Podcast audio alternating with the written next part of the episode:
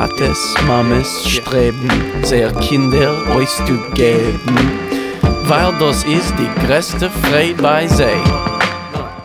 Bonsoir et bienvenue sur Yiddish Heint, l'émission mensuelle de la Maison de la Culture Yiddish, ici sur RCG 94.8.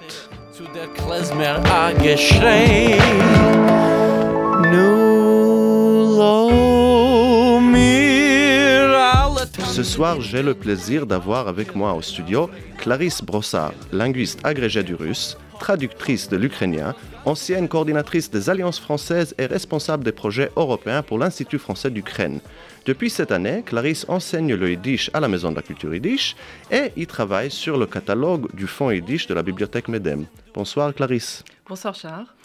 Alors Clarisse, pour commencer, c'est depuis cette année donc que vous travaillez à la MCY et c'est toujours intéressant de savoir sur nos invités comment ils arrivent au yiddish. Alors, votre parcours yiddish, comment le yiddish Alors, c'est vrai, vous avez raison, parce que c'est une question qu'on pose toujours euh, à toutes les personnes qui s'intéressent au yiddish.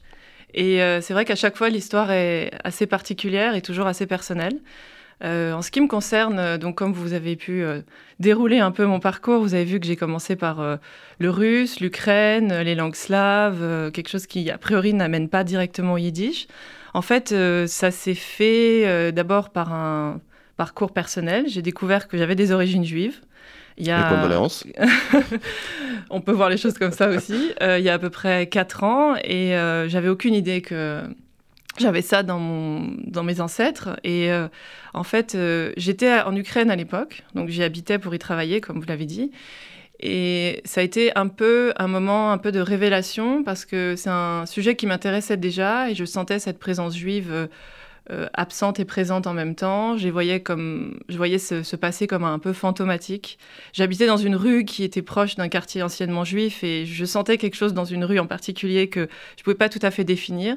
Et c'est en faisant des recherches que j'ai compris que c'était euh, la- l'ancienne rue du bazar juif qui ensuite avait été détruit, ensuite sur lequel avaient été construits des bars de HLM horribles. Et donc voilà, donc j'étais là-bas et tout ça a fait euh, germer toutes sortes d'idées en moi.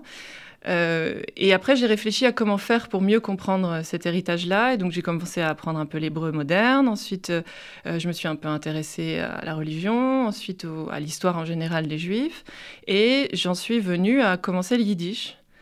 Donc, lors d'un programme d'été à la Maison de la Culture Yiddish à Paris, en 2021, allez, en été donc.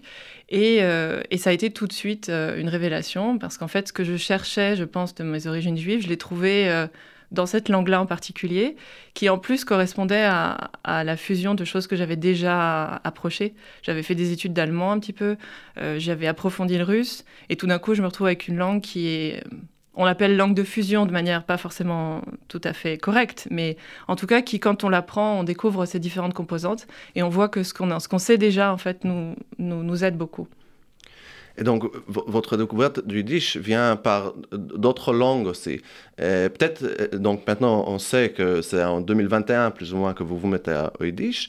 Mais alors, euh, racontez-nous peut-être un peu sur votre travail avec le russe et l'ukrainien et ce que vous faisiez euh, en Ukraine. C'était dans les années... euh, En 2018-2020, j'ai habité 2020. en Ukraine. Deux ans, oui. Deux ans. Euh, en fait, euh, le russe, c'est une histoire très ancienne pour moi, parce que j'ai commencé quand j'étais au collège, comme deuxième langue. Donc j'avais autour de 11-12 ans. Et euh, ensuite, j'ai découvert la littérature russe. Et souvent, ça, ça démarre comme ça pour le russe. Et j'ai adoré ça. Et ensuite, j'ai décidé de l'étudier à la fac. Et j'ai approfondi, approfondi, j'ai jamais arrêté. Et ensuite, je suis allée en Russie, j'ai même fait des études. Euh, C'était dans les années euh, entre 2007 à peu près et 2009. Euh, et j'ai aussi découvert le pays qui n'était pas tout à fait, euh, comment on pourrait dire, euh, celui que j'imaginais après avoir lu la littérature russe. On va dire les choses comme ça. Euh, et, par- mais j'ai quand même décidé de me concentrer sur la langue et la littérature ensuite de retour en France. Donc j'ai enseigné un certain temps. Et c'est grâce aux Russes en fait que j'ai eu l'opportunité de partir en Ukraine pour travailler comme attaché de coopération pendant deux ans à l'ambassade. Et d'une certaine manière, c'est ça a été une découverte sur le terrain, l'Ukraine, parce que je n'avais pas une idée très claire de ce que c'était, ni même de la différence de l'Ukraine avec la Russie. Moi, je, c'est c'est pas un sujet qui est très connu en France, euh, ni même dans les études slaves. Et en fait, en découvrant euh, le pays sur place, euh, j'ai découvert, alors j'ai commencé à apprendre l'ukrainien, j'ai découvert des gens très différents, un pays très différent, puis avec des aspirations démocratiques qui n'ont strictement rien à voir avec ce qui se passe en Russie. Et c'était aussi la raison pour laquelle j'y étais allée. Et donc voilà, donc c'est comme ça que je suis arrivée à l'Ukraine, à l'ukrainien. Ensuite, de retour d'Ukraine, donc c'était bien avant que la guerre totale démarre en 2022, c'était en 2020. Euh, j'ai décidé d'approfondir l'ukrainien, de lire la littérature et de découvrir par moi-même tout ce que j'avais pas découvert dans mes études. Et je voudrais ajouter aussi quelque chose sur mes études, parce que finalement j'ai fait des études de russe très approfondies, euh, non seulement sur la langue, mais aussi sur l'histoire, et sur donc l'histoire de l'Empire russe et l'histoire de l'Union soviétique. Et euh, en réalité, j'ai jamais entendu parler ni d'Ukraine, ni d'Ukrainiens, ni de Juifs, ni de zones de résidence. Et donc en fait, ce sont des sujets que j'ai dû découvrir par moi-même. Donc, il y a le, russe, l'ukrainien et le yiddish dans votre parcours. Et c'est intéressant parce que vous avez découvert le russe par le biais de la littérature et, le yiddish par un biais plus personnel, disons. Mais euh, au final aussi, c'est vers la littérature que vous vous êtes euh, emmené en, yiddish, n'est-ce pas Absolument. En fait, euh, je pense que je dois avoir une appréhension du monde par la littérature, très probablement, parce qu'en général, quand une langue me plaît, c'est que sa littérature me plaît. Et c'est vrai que si le yiddish n'avait pas un patrimoine littéraire gigantesque, je pense pas que j'aurais, j'aurais continué ou que j'aurais approfondi ou que ça m'aurait autant plu. Euh, ce qui m'a, moi, le plus marqué dans mes premières lectures, c'est, euh, c'est Sholem Aleichem, pas très original, mais c'est comme ça. Et pour les amateurs de Sholem Aleichem, vous allez voir à la fin de l'émission ce soir une petite surprise pour vous aussi. Ah, bah, formidable. Mhm. et euh, en particulier Les Étoiles euh, Vagabondes, euh, qui est un, roman absolument superbe qui a été traduit par Jean Spector et qui est sorti, je pense, l'année dernière ou il y a deux ans ou quelque chose comme ça, mhm. que je recommande à, tout le monde. Jean Spector qui est décédé il y a cette année. Mhm. donc oui, c'est vrai, j'ai d'abord, j'ai d'abord été attirée au, au yiddish par hasard, en fait, par le hasard de mes origines. Mais ensuite, si j'y reste, c'est vraiment lié à un patrimoine. En fait, j'ai eu la sensation qu'on m'avait caché ça. J'ai eu la sensation que mes études ne m'avaient pas parlé de l'histoire juive ni de l'histoire de l'Ukraine, euh, ni des celles des Ukrainiens, mais aussi qu'elle m'avait caché le patrimoine littéraire de l'Ukraine, qu'il soit ukrainophone ou yiddishophone.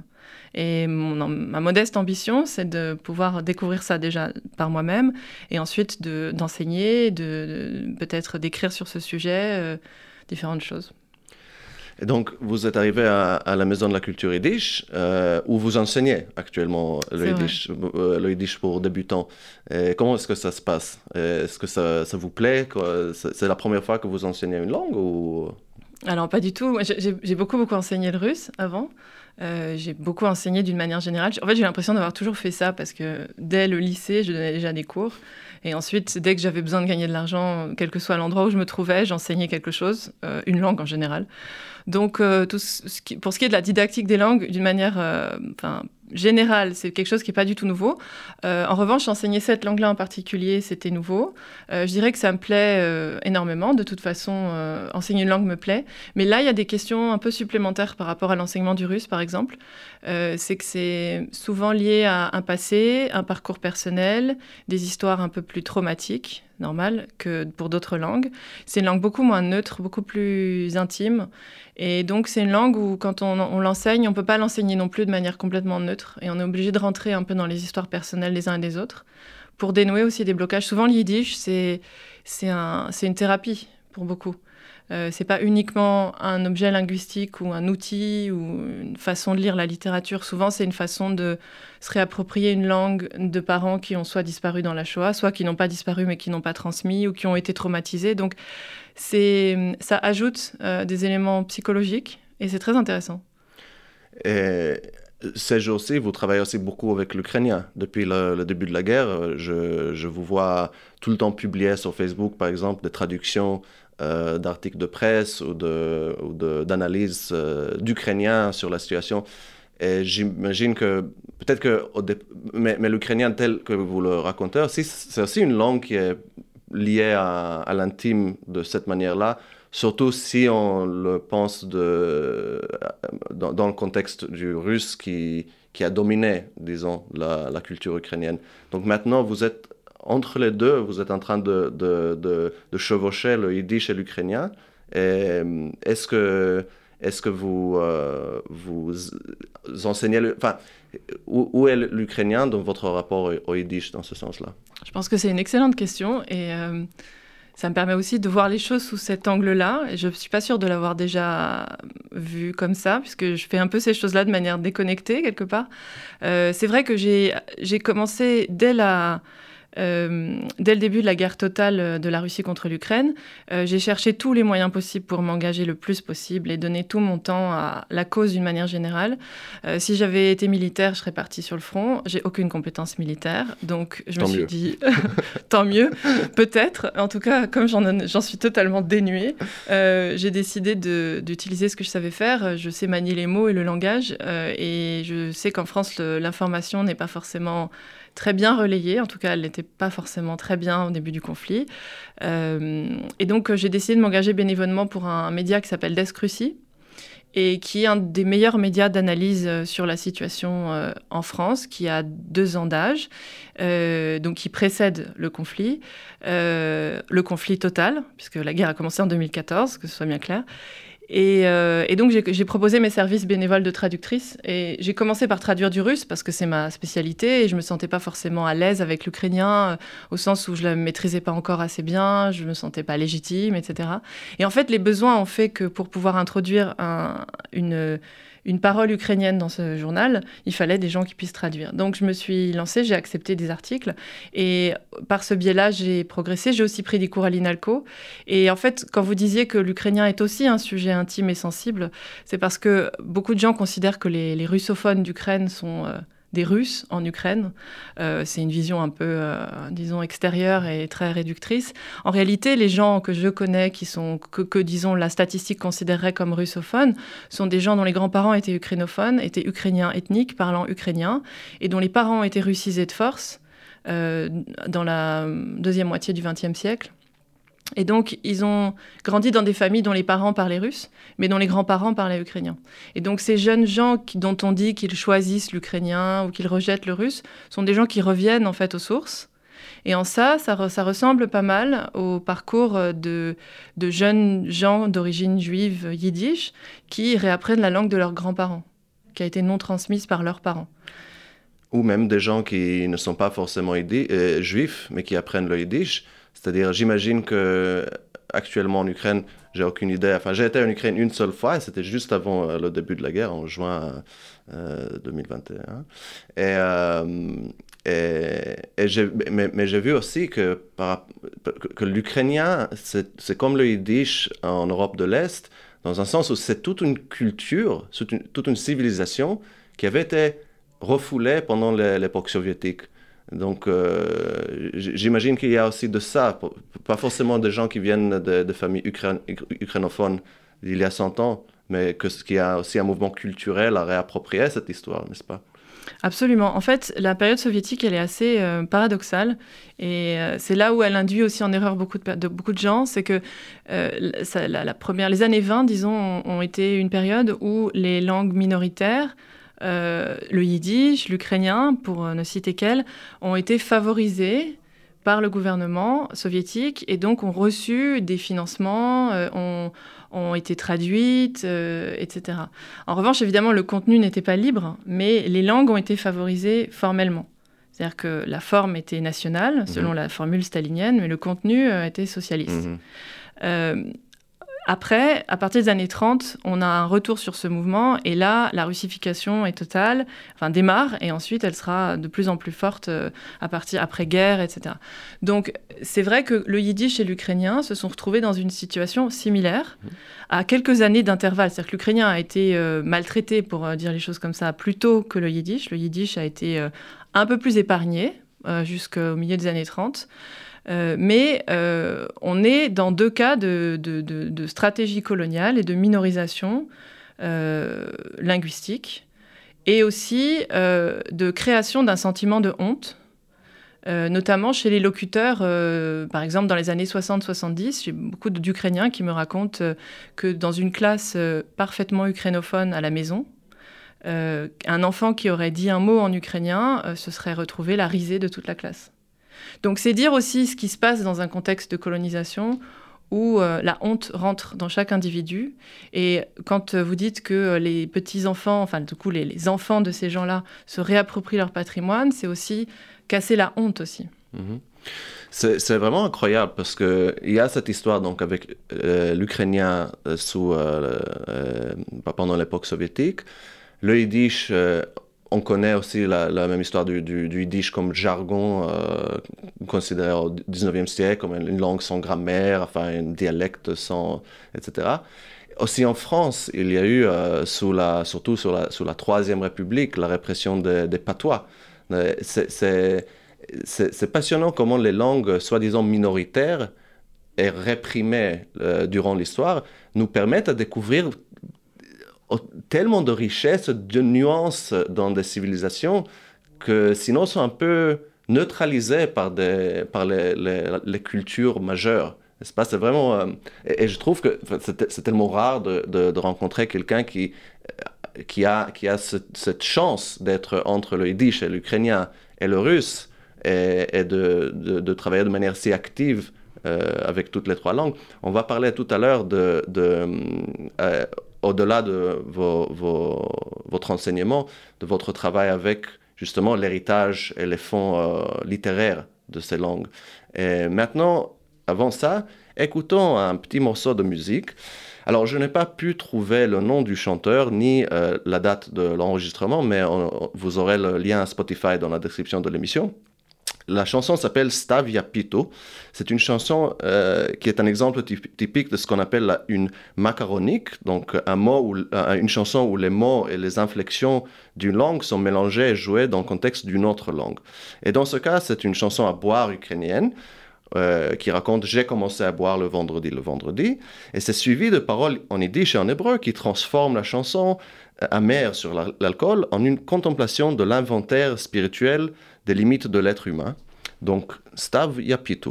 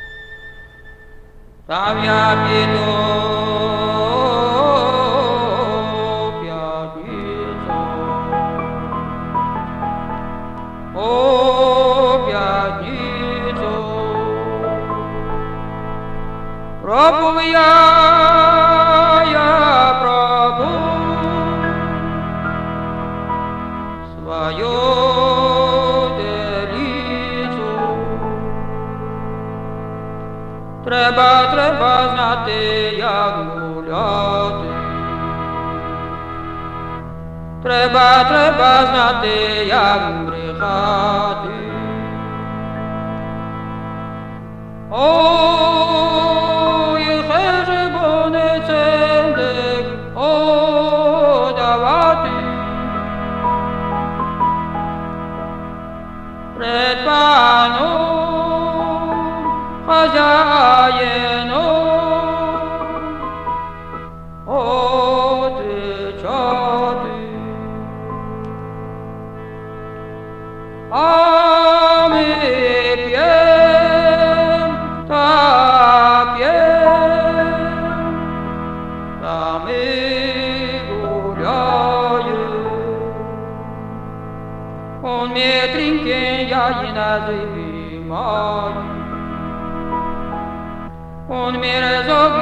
好的就浪们的好雨不要多急什么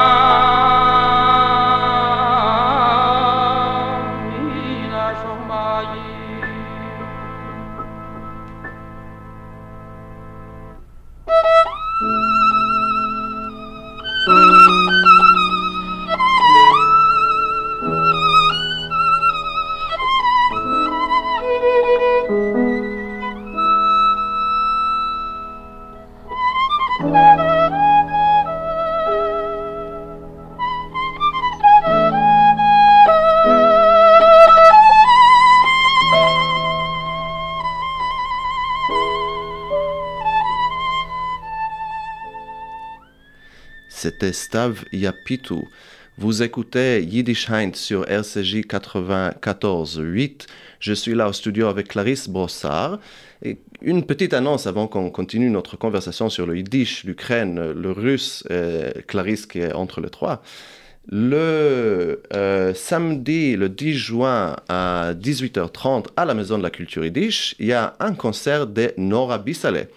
Elsa Signoril et Raphaël Merdignac présentent leur nouvel album Aïloulou avec un spectacle plein de tendresse, de révolte, d'amour, de tout ce que vous voulez.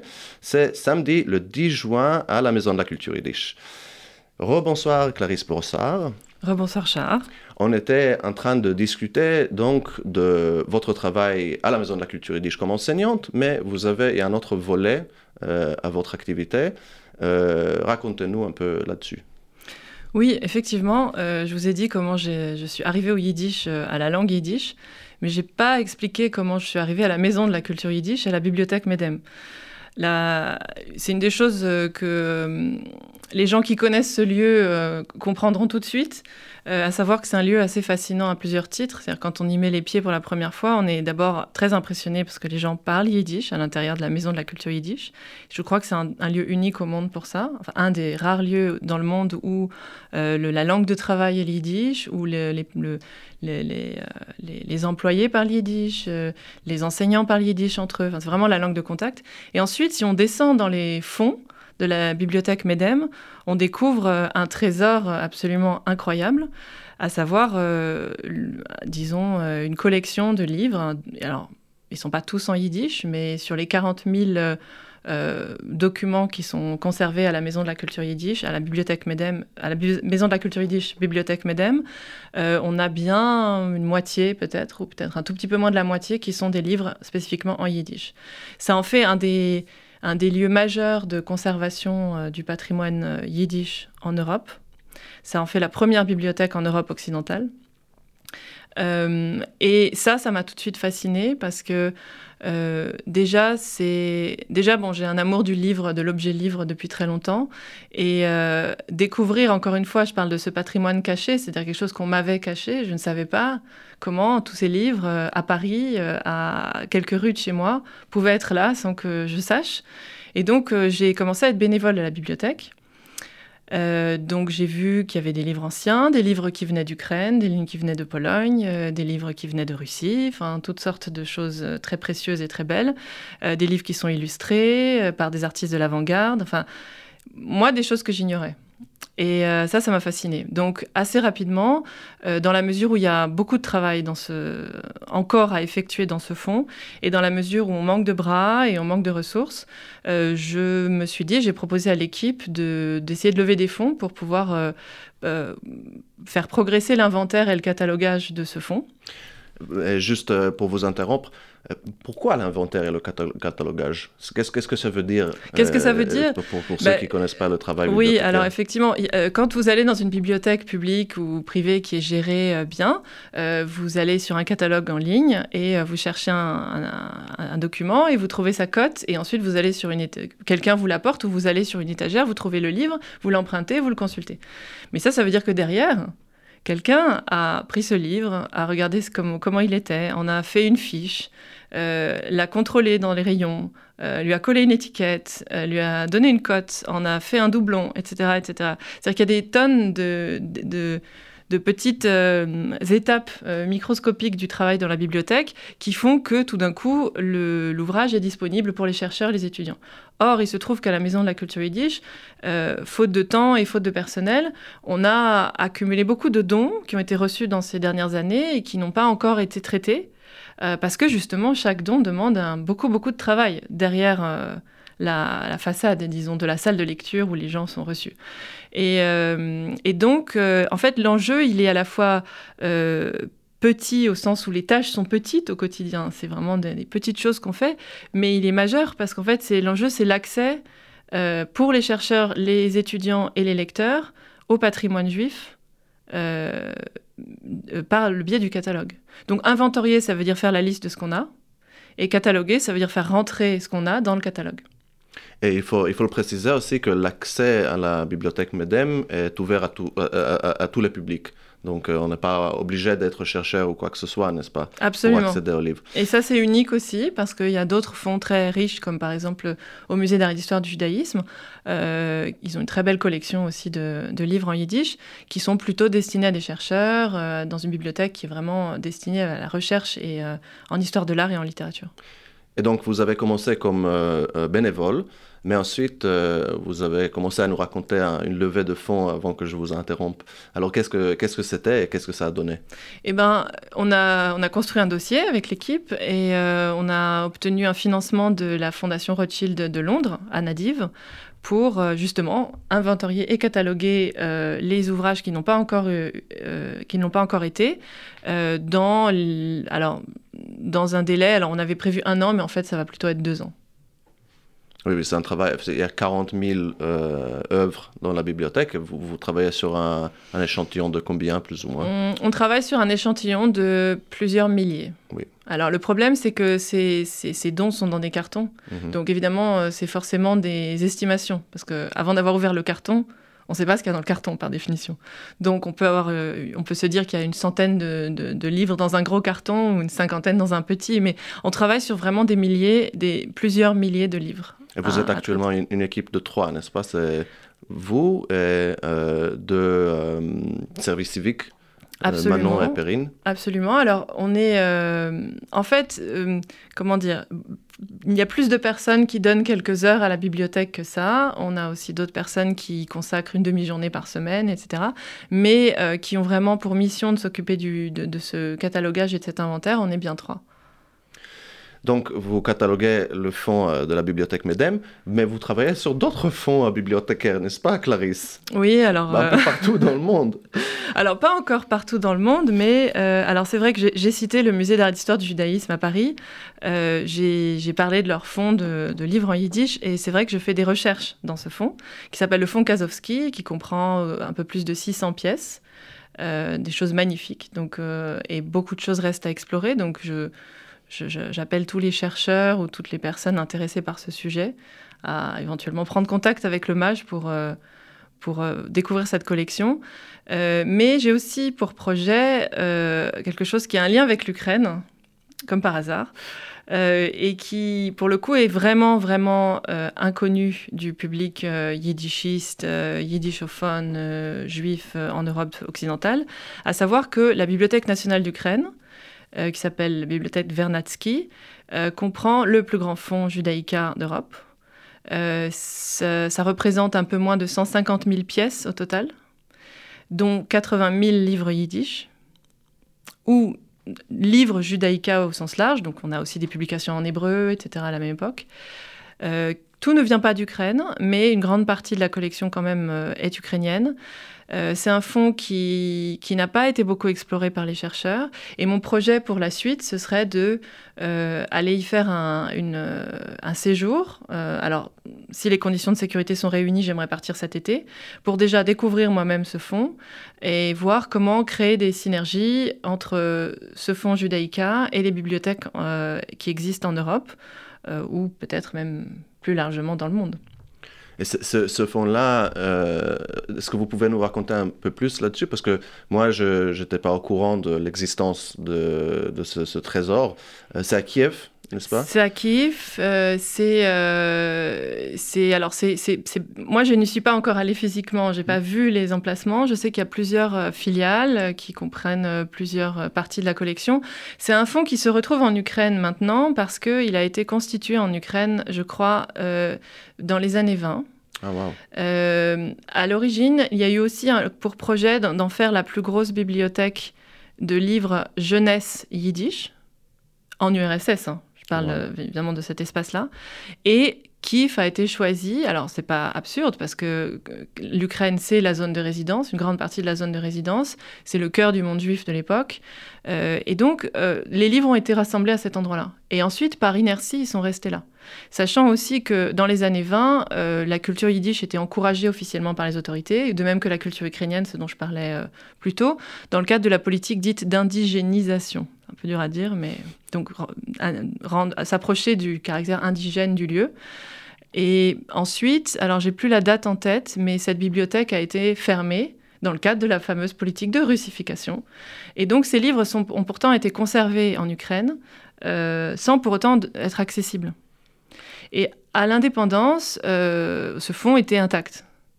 Donc l'Ukraine a hérité d'un fonds judaïca extraordinaire, et notamment avec une spécialité sur le livre jeunesse, en yiddish. Donc c'est un fonds qui se constitue dans les années 20. ensuite, le projet est arrêté euh, par un changement de politique soviétique. Ensuite, il y a la Shoah qui détruit toutes ces civilisations qui auraient contribué au livre. Ensuite, le livre reste plus ou moins dormant pour encore 70 euh, ans. Et euh, maintenant, ça réémerge et, devient public euh, à nouveau. C'est incroyable comme, euh, comme projet. Ouais, c'est assez fou. Alors, il faut dire, quand, quand on dit dormant, quand on parle des institutions soviétiques, il faut dire que c'est. Disons qu'il faut préciser le mot dormant, parce que dormant pour le public. En réalité, toutes les tout, disons, le système d'archives soviétique était assez bon. Mhm. Et il y avait toute une, euh, une, armée de fonctionnaires qui étaient payés pour entretenir les fonds. Et même les, euh, si on prend euh, les fonds des services spéciaux ou les fonds des, de, toutes sortes de fonds qui, qui, qui, qui, comportent des documents extrêmement importants, l'Union soviétique ne détruisait pas ce genre de documents. Mhm. Donc, euh, ça ne m'étonne pas, moi, personnellement, que ces livres aient été préservés dans, dans un bon état, qu'il y ait eu des gens pour les, les, les protéger, les garder, etc. Euh, pas dans une visée patrimoniale, évidemment. Mais le résultat, c'est qu'effectivement, avec l'indépendance, on voit réémerger ce fonds. Euh, il faut aussi dire qu'il y a eu des gens absolument extraordinaires qui ont travaillé dans ce fonds. Euh, notamment une femme qui s'appelle Irina Sergeeva et qui elle-même euh, est décédée il n'y a pas très longtemps et qui a notamment travaillé sur euh, la partie du fond qui concerne Hansky. Parce que ce qu'il faut dire aussi, c'est que tous les documents des expéditions ethnographiques de Hansky sont à Kiev, sont dans ce fond. Ça correspond à peu près à 3000, je crois, documents. Peut-être je me trompe, peut-être 4000. Mais ça aussi, c'est un trésor extraordinaire. Tous les phonocylindres sont là-bas. Et tout ça a été préservé par des bibliothécaires, par des gens, euh, euh, comment dire, dévoués, qui ne sont pas forcément juifs, qui, ont juste compris l'importance de ce, patrimoine et qui en ont fait des monographies, comme c'est le cas de euh, la femme que je viens de citer, et qui ont préparé le terrain pour que d'autres personnes puissent ensuite venir faire des recherches. Oui, c'est comme on a dit tout à l'heure, et comme souvent dans, cette émission, on, arrive à cette conclusion que le yiddish dépasse largement les juifs ou le judaïsme, et que ça devient une culture qui objectivement est intéressante. Mais euh, grâce à vous, Clarisse, je, je, je, commence à voir l'ukrainien de, de, du même biais, euh, c'est-à-dire euh, une culture à, à, découvrir, à redécouvrir, grâce à son intérêt objectif et à son existence riche. alors, Clarisse, vous travaillez dans, dans l'enseignement, vous travaillez avec les archives. Quels sont vos projets à l'avenir? Quel est votre souhait professionnel, disons, ou professionnel personnel, dans, euh, dans, dans, dans, dans ce, ce, crossroads, comment on dirait. Euh, croisée des chemins. Croisée des chemins où vous vous trouvez, vous trouvez cette place assez unique. c'est toujours un peu difficile de, de partager ses rêves les plus fous, mais il y a deux choses, moi, qui me, qui me plairaient beaucoup. très modestement et avec une, enfin, comment dire, en se projetant dans les 10 ou 15 prochaines années. Allons-y. Allons-y. Euh, déjà, très modestement, j'aimerais bien euh, contribuer à l'histoire de l'Ukraine en restituant l'histoire juive de l'Ukraine. Euh, ça, c'est un travail pour 10 chercheurs pendant 50 ans. Mais à mon échelle, sur une petite période, j'aimerais bien contribuer à, ça. Il n'y a pas vraiment de, de, monographie sur ce sujet. Il n'y a pas vraiment non plus euh, d'études euh, qui seraient dédiées aux juifs d'Ukraine, c'est-à-dire qu'ils ont toujours été perçus comme les juifs de l'Empire russe. Ensuite, euh, pour une partie de l'Ukraine, c'est les juifs de, l'Empire austro-hongrois. Donc, en, faire, essayer de comprendre ce que c'est que cette matière particulière et ce qui s'est réellement passé en Ukraine pour les juifs. Et la deuxième chose, c'est plus linguistique. Il y a un projet que j'aimerais mener, pareil, ce serait dans les dix prochaines années. Euh, on a par exemple des, on a des dictionnaires de référence pour le yiddish, on a des dictionnaires français-yiddish, yiddish-français, on a un dictionnaire de référence euh, que le monde entier connaît quand il s'intéresse au yiddish, c'est le dictionnaire des hébraïsmes qui a été constitué par Yitzhak Niborski, le grand spécialiste, pour ceux qui l'ignorent. Et, en fait, il manque un dictionnaire des slavismes et de la composante slave du yiddish. Euh, à ma connaissance, ça n'existe pas. Et, euh, et ce serait quand même un projet pour moi. J'aimerais bien mener ça à terme avec une équipe. Incroyable, Clarisse. C'est un projet qui, en effet, enfin, vous apportez tout, tout, tout, toute la composante slave euh, à notre, notre cercle de Yiddish ici à, Paris et, en Europe. Peut-être pas toutes, mais euh, modestement. modestement. Et merci beaucoup, Clarisse Brossard. Et maintenant, si vous voulez bien, on va écouter ensemble une pièce radiophonique, la première mondiale de Capores de Sholem Aleichem. Cette année, à la Maison de la Culture Yiddish, j'ai eu la joie d'animer un atelier d'adaptation radiophonique euh, avec les adhérents de, la maison, on a adapté la traduction de Nadia Deon Rothschild de ce récit célèbre. Je remercie toutes et tous, euh, et tous les participants de l'atelier, à savoir Magali Bertrand, Liliane Bauer-Gomez, Pauline Higgins, David Matisse, Tamara Mitzner, Betty Reicher, Annie Zalter et Sylvie Tissier pour leur travail joyeux et pour leur voix que vous allez entendre tout de suite. Et sur cela, voici Capores.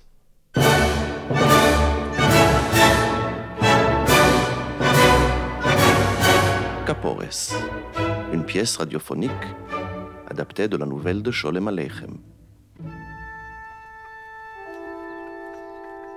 Dès le premier jour de Rosh on remarqua qu'en direction des faubourgs, une horde de volailles se dirige.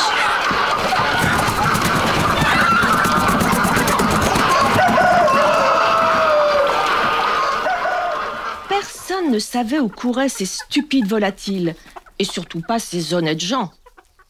Les voilà qui rentrent en ville après la prière de Tachler. Oh, mais regardez Les cages Elles sont toutes vides. 10 copecs pour une poule blanche Même une tachetée. Mais où sont les poules? Comment on va faire pour Capores?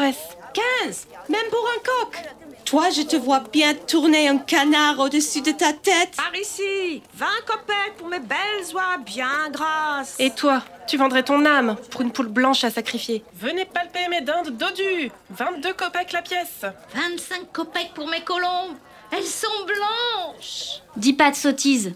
C'est des poules qu'il nous faut. Les femmes remuent ciel et terre, mais point de poules. Où sont donc passées ces volailles? Veuillez vous donner la peine de continuer à écouter, vous en entendrez de belles.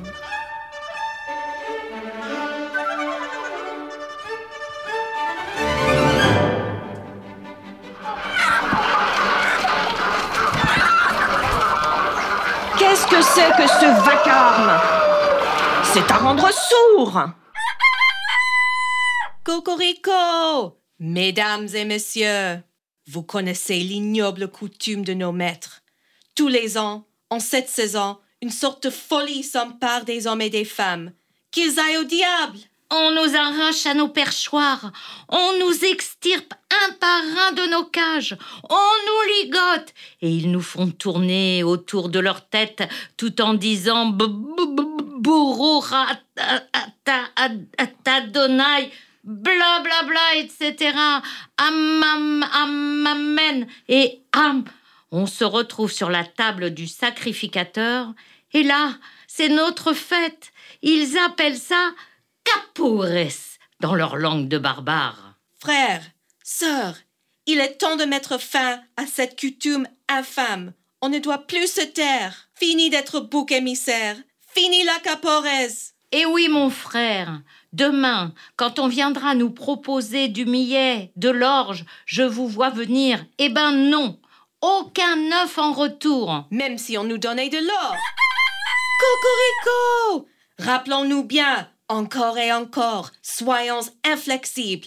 Et si on veut nous attraper, crevons-leur les yeux. Vous m'entendez? Fini la capoure Fini la caporesse Fini la caporesse Qu'est-ce que vous dites de ça? Et voilà ce qu'on entend dans chaque maison. C'est quoi cette histoire sans queue ni tête? Ça n'arrive jamais des choses pareilles. Va dans les champs, à la rivière, dans les forêts, ma chérie. Sur la tête de ton fourneau, va chercher ces volailles imbéciles et ramène-les. J'y vais. Un peu de millet, un peu d'orge dans leur poche, chargés de tamis et de sacs, les voilà, de l'autre côté du moulin, sur le branle-bas de combat. Viens par ici.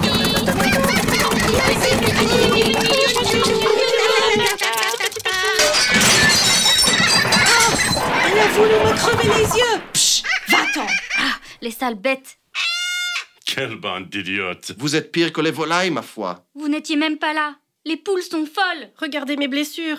Elle a voulu me dévorer. Qui a déjà entendu dire qu'un volatile puisse être plus fort qu'un être humain? Allez voir, vous, si vous êtes si fort, au lieu de faire les malins. Faites un peu preuve de votre bravoure.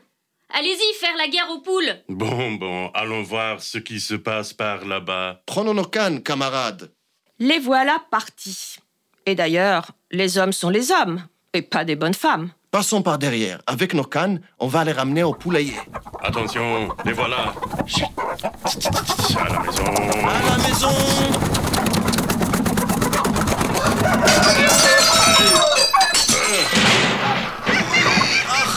Aïe, aïe, elle m'a crevé l'œil.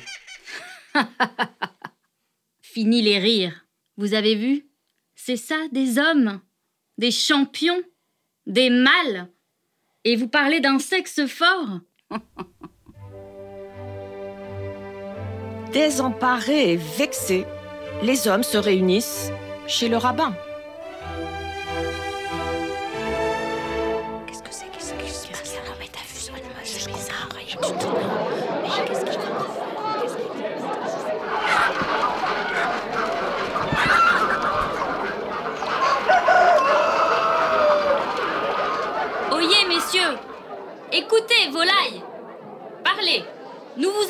Avec la plus grande attention. Et si votre requête est raisonnable, vous serez exaucé, si Dieu le veut. Du calme, on ne comprend rien. Choisissez une dinde, une oie, un canard, ou que sais-je, pour transmettre vos doléances. Cocorico, avec quoi on fait Capoures Avec seulement nous, les poules et les coqs. C'est nous les volailles. C'est à nous de parler pour les nôtres. Et les voilà, à la limite de la ville, sur les deux côtés d'une grange délabrée et transformée en salle d'audience, deux délégations, des hommes et des volailles. C'est ouvert? Test, test. Ah, c'est bon. Allons, sans mâcher vos mots, dites ce que vous désirez, poule. À votre avis, on ne veut plus servir de bouc émissaire. On vous abandonne notre chair, nos plumes, tout ce que vous voulez, mais ne faites plus la cérémonie de Capoures avec nous. C'est pas compliqué. Mais enfin, nous sommes juifs, n'est-ce pas? Il nous faut bien faire Capores quand même. Vraiment? Où est-ce que c'est écrit? Mais quel rapport? C'est une coutume qui date de la nuit des temps. En quoi ça vous gêne que les juifs accomplissent un commandement grâce à vous? Des commandements? Vous en avez 613. Et le fait que nous rabâchions la prière en vous tournant au-dessus de la tête, ça ne veut rien dire pour vous. Pourquoi donc ce destin retombe-t-il sur nous, malheureux gallinacés? Il n'y a pas assez d'oies paresseuses? Des canards gras au ventre dodu, des dindes orgueilleux se pavanant chez vous sans rien faire, rien de rien, rien d'autre que baffrer, écluser et patauger dans toutes les mares. Les oies, on les saigne pour Ranouquet. On fait fondre leur graisse pour Paysar. Les canards, nous les faisons rôtir n'importe quand. Les dindes, nous les engraissons pour les fêtes. Et vous, les poules, vous êtes nécessaires comme capores. Et maintenant vous vous rebellez Vous mettez en cause l'ordre des choses C'est un crime de lèse-majesté. Vous aurez de nos nouvelles. Ah bon? Aïe, aïe, aïe Qu'allez-vous nous faire? Vous allez sûrement nous dénoncer? Nous assigner au tribunal divin? Allez au diable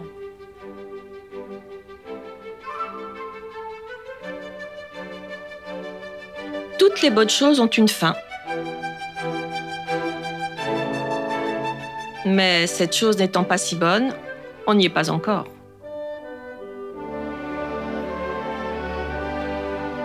Les êtres humains tentent une dernière idée. Le compromis.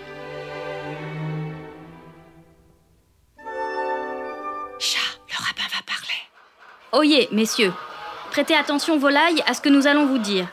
Nous, bourgeois, juges, sacrificateurs et moi, le rabbin, nous ne devrions pas avoir à parlementer avec vous. Croyez-nous, nous pourrions vous prendre de force. Mais comme le temps presse, c'est bientôt Yom Kipper, on ne peut pas se trouver sans caporesse. Nous sommes prêts à vous faire des concessions. Des concessions? Voyons voir. Voici ce que nous proposons. Concession numéro 1. Un jour avant la cérémonie de Capores, on vous donnera à boire et à manger comme si de rien n'était. Ah, pas mal celle-là. Concession numéro 2. Pendant qu'on fera la cérémonie et qu'on dira la prière, on ne vous fera pas tourner au-dessus de la tête et on ne débitera pas le ceci est mon expiation, ceci est mon substitut, ceci est mon échange, mais on le récitera posément. Ceci est mon expiation. Ceci est mon. Abrège On n'est pas là pour écouter tes prières. Concession numéro 3. Après la cérémonie, on ne vous jettera plus sous la table. On vous posera délicatement et on vous apportera sans hâte au sacrificateur. Quelle tendresse Concession numéro 4. On ne vous attachera pas par paire, mais une par une. C'est quoi ça? Diviser pour mieux régner? Concession numéro 5. On vous plumera après l'égorgement et non avant. Quoi, quoi, quoi? Et concession numéro 6. Tandis que le sacrificateur vous tient entre ses jambes et vous relève la tête. Qu'est-ce que vous dites de toutes ces concessions? Assez de concessions. À mort les bourgeois et leurs concessions. Plus de concessions. On n'en veut pas. En arrière, vite À la maison, sauf qui peut. Chacun pour soi. C'est ainsi que se termina l'incroyable grève des volailles. Depuis ce temps, on les égorge, certes, comme avant, ça oui. On les plume, on les découpe, on les fait cuire, on les brûle, on les fait frire et on les apporte à table avec toutes sortes de sauces et de garnitures raffinées.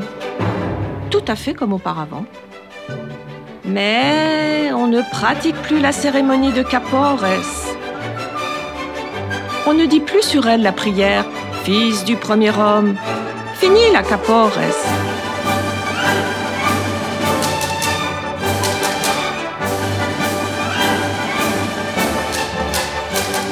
La coutume, voyez-vous, s'est perdue. Apparemment, il n'est rien d'éternel en ce bas monde. Les choses n'ont qu'un temps. Qu'un temps. C'était Capores, enregistré ici au studio RCJ le 5 décembre 2022 avec Daniel Tapia à la technique. Et c'était aussi notre dernière émission avant la pause estivale ici sur euh, Yiddish Heint.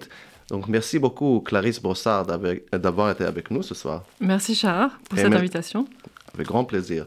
Et merci à vous tous et toutes, nos auditeurs et auditri- auditrices, d'avoir été avec nous cette année. Je vous souhaite bonne soirée, bonne nuit, à bientôt à la rentrée. Au revoir.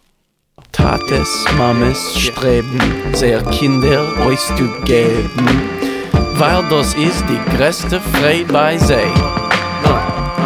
Und als Gott helft, sie sehen unter der Gruppe das Kind stehen, geht der Tate zu der Klezmer a geschrei. Nu alle tanzen, it's der Duet. Hop, kille a Freilach. Hop, kille nu, ich er hop, hop, hop, hop. Das ganze Leben hat der Welt die Bob gekriegt. Nu lo mir gehen a tanzen, wie lang es sich noch. Ai, ai, ai,